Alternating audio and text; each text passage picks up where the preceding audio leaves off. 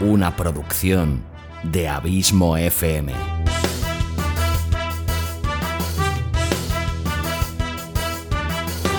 ¿Quieres disfrutar de tu tiempo libre escuchando grandes historias, audiolibros y relatos? Un podcast literalmente literario.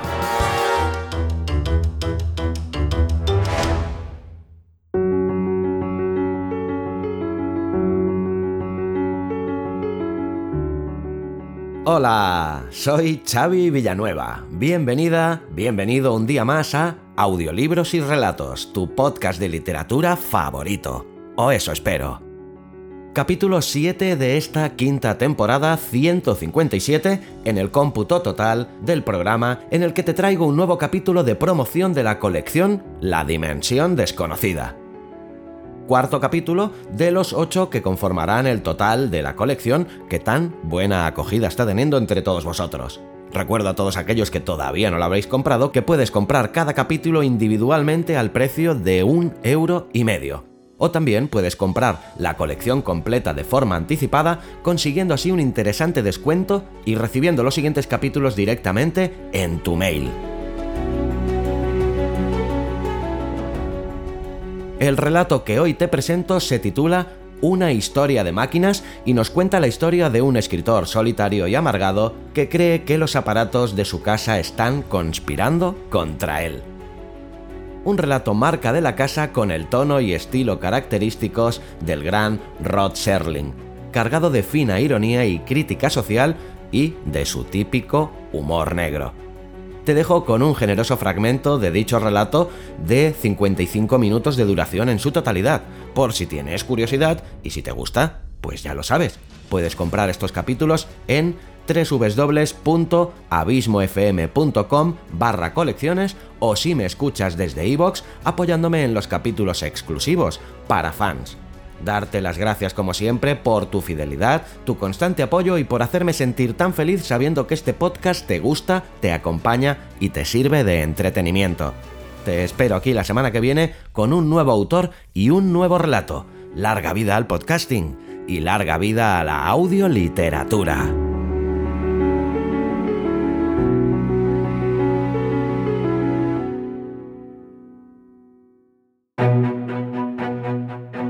Colecciones de audiorelatos premium de Abismo FM. Dos colecciones de ocho capítulos cada una, colección Sherlock Holmes y colección La Dimensión Desconocida.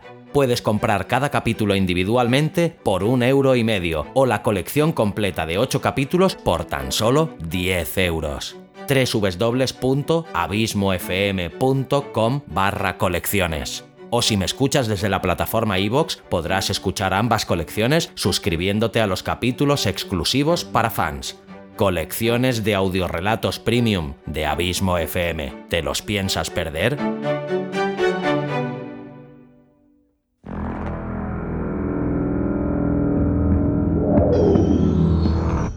Existe una quinta dimensión más allá de lo que el hombre conoce. Es una dimensión tan colosal como el espacio, fuera límites como el infinito. Es el punto equidistante entre la luz y la sombra, entre la ciencia y la superstición. Existe entre el abismo de los miedos del hombre y la cima de su conocimiento. Esta es la medida de la imaginación, un espacio al cual llamamos la dimensión desconocida.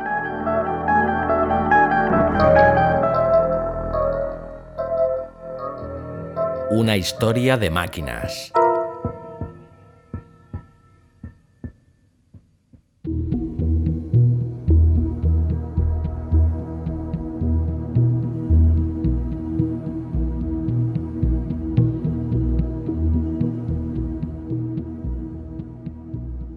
El señor Bartlett Finchley, un hombre alto, de agrio carácter y ya por encima de los 40 años, miraba al otro lado del engalanado cuarto de estar hacia el lugar en el que trabajaba el técnico que reparaba la televisión y sintió un desagradable estremecimiento al pensar que la disposición de su salón, cuidadosamente decorado, pudiera verse dañada por aquel hombre vestido con mono y camiseta de manga corta.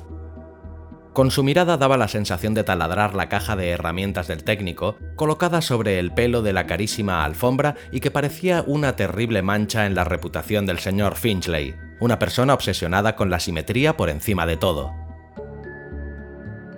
El señor Finchley, entre otras cosas, era afectado y maniático.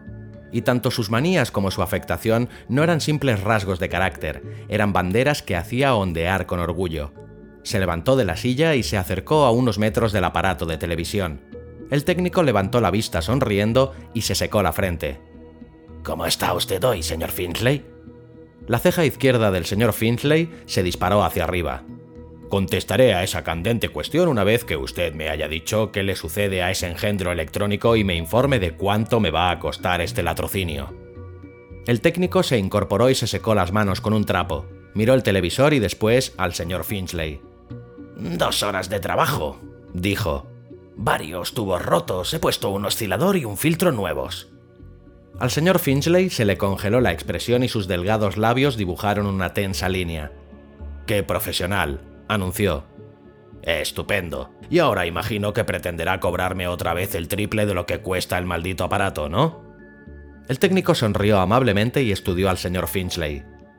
La última vez que estuve aquí, señor Finchley, fue porque había roto usted la pantalla de una patada. ¿Lo recuerda? El señor Finchley se dio la vuelta y colocó un cigarrillo en su boquilla. Lo recuerdo a la perfección. No funcionaba como es debido. Se encogió de hombros. Intenté arreglarla con el método habitual. ¿Dándole una patada a la pantalla?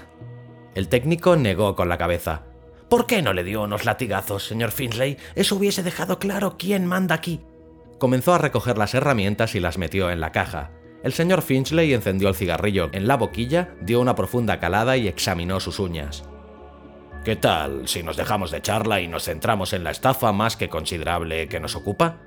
Puede ahorrarse los detalles sobre los daños, aunque a veces me pregunto cuál es el verdadero propósito de la Oficina de Defensa del Consumidor al permitir que extorsionistas ambulantes como ustedes vengan semana tras semana, muevan unos cables, estudien con tanta atención como torpeza el problema y al final lleven a la ruina financiera a todos los clientes de su ruta. El técnico alzó la mirada que tenía puesta en la caja de herramientas y su sonrisa se fue desvaneciendo poco a poco. No somos unos ladrones, señor Finchley. Somos una empresa seria, pero le diré algo acerca de usted. No se moleste, lo interrumpió el señor Finchley.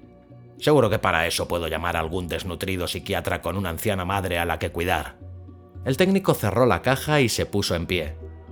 ¿Por qué no me escucha, señor Finchley? Ese televisor no funciona porque es evidente que usted se ha puesto en algún momento a tirar de los cables y Dios sabe qué más. Estuve aquí el mes pasado para arreglarle la radio portátil porque usted la había tirado por las escaleras. No funcionaba bien, dijo Finchley con frialdad. Ahí está el problema, señor Finchley. ¿Por qué no funcionan bien? A primera vista yo diría que porque usted no los trata bien. El señor Finchley dejó colgar la boquilla del cigarrillo en sus labios y observó al técnico como si fuera un científico estudiando una bacteria por el microscopio. Supongo que no me cobrará por ese diagnóstico, ¿verdad? preguntó. El técnico negó con la cabeza. ¿Qué les pasa a todos estos aparatos, señor Finchley? ¿Se le ocurre alguna explicación? El señor Finchley dejó escapar una breve y helada carcajada. que si se me ocurre alguna explicación, eso se merece un sesudo artículo de 10 líneas en su diario de los técnicos. Estafen al cliente, pero que sea él quien haga el trabajo.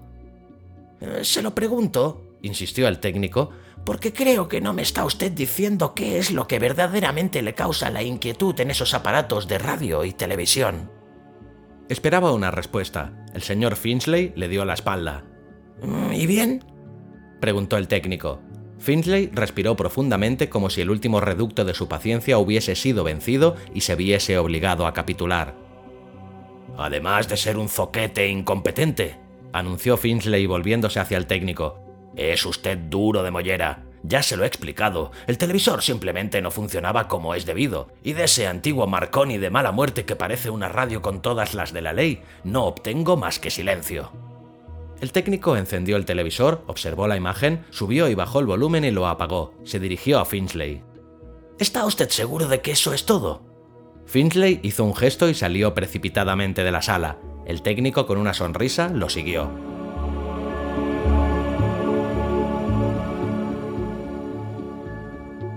Le enviaré la factura, señor Finchley, dijo al tiempo que iba a la entrada. Oh, no me cabe ninguna duda, respondió Finchley. En la puerta el técnico se volvió para mirar una vez más a Finchley que permanecía en el primer escalón de la enorme y deslumbrante escalera que llevaba a la segunda planta. Señor Finchley, ¿qué le ocurre a usted con las máquinas? Los ojos de Finchley buscaron el techo como si esta última estupidez fuese más de lo que estaba dispuesto a soportar. Archivaré esa absurda pregunta entre los recuerdos que en un futuro utilizaré para escribir mis memorias. Usted solito se bastará para llenar un capítulo entero que titularé La persona más digna de olvidar a la que he conocido. El técnico negó con la cabeza y se fue. El señor Finchley no movía un músculo, pero su semblante mostraba gran intranquilidad. Durante un simple y fugaz segundo, su complejo de superioridad, aquel control de cualquier clase de situación que utilizaba como arma defensiva, su esnovismo, parecieron abandonar el rostro y dejaron tras de ellos una máscara de puro y absoluto terror. ¡Imbécil! Lo que pasa... gritó Finchley hacia el recibidor vacío con su voz temblorosa. Lo que pasa es que todas las máquinas de mi casa están... Se interrumpió de repente, cerró los ojos, negó con la cabeza se miró las trémulas manos, las unió y después se dio la vuelta y comenzó un caminar titubeante en dirección al cuarto de estar.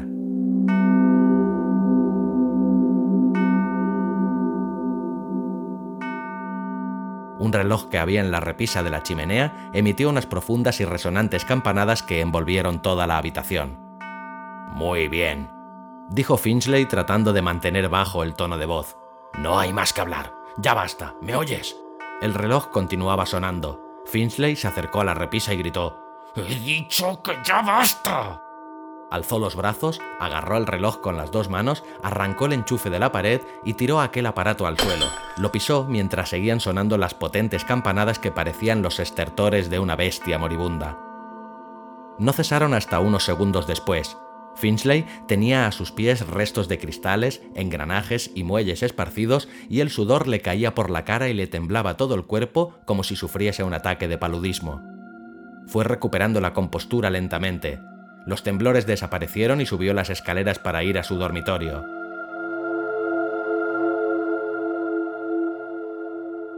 Cerró la puerta y se tumbó en la cama. Se sentía muy débil, agotado y desesperadamente vulnerable no tardó mucho en caer en un sueño intranquilo, agitado y nada placentero, lleno de incesantes sueños de todas las pesadillas con las que convivía durante el día y que estaban ocultas bajo la fría fachada de superioridad que lo aislaba del resto del mundo. El señor Bartlett Finchley, a la edad de 42 años, practicaba la sofisticación en todo y se dedicaba a escribir artículos muy especiales y delicados para revistas de gastronomía y otras por el estilo. Era soltero y vivía en soledad. Tenía pocos amigos, solo devotos e incondicionales de la causa del refinamiento culinario. No le interesaba nada, excepto cualquier contratiempo que le diera la oportunidad de ocupar su mente. Su vida carecía de finalidad alguna, excepto las posibilidades cotidianas de aventar su ira contra los inconvenientes mecánicos de una época que aborrecía.